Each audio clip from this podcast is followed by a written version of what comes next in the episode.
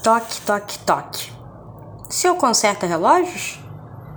O senhor, completamente concentrado na bateria de um relógio, acena um sim com a cabeça. Ouve-se somente o toque, toque, toque do martelo.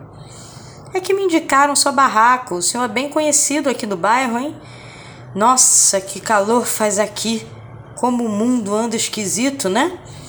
Sabe, moço, as pessoas estão muito violentas, todo mundo com pressa, sempre correndo. Eu mesma tô corrida. Acho que as pessoas estão precisando parar, né? Parar de falar só de si mesmas, ouvir mais.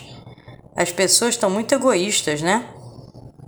Tô vendo todo mundo só naqueles negocinhos de WhatsApp pra lá, Facebook pra cá. Ninguém se olha mais no olho, né?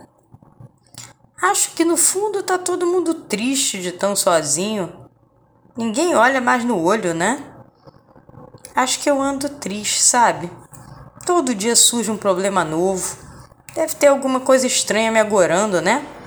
Ou será que eu mesma é que tô arranjando sarna para me coçar? Ai, na época em que eu andava super ocupada, concentrada, fazendo tese, assim que nem o senhor, não tinha tempo para reclamar de nada. Tinha tempo ruim. Será que é isso que está faltando? Ai, nossa, como eu tô aliviada. Nosso senhor foi um fofo de me ouvir. O senhor não existe. Não é à toa que o bairro fala que o senhor é um amor. Muito obrigada pela sua paciência. Olha, até me emocionei. Que Deus te abençoe. A moça seguiu viagem e esqueceu apenas um detalhe. Não deixou seu relógio no concerto. Parece que estava com tempo sobrando.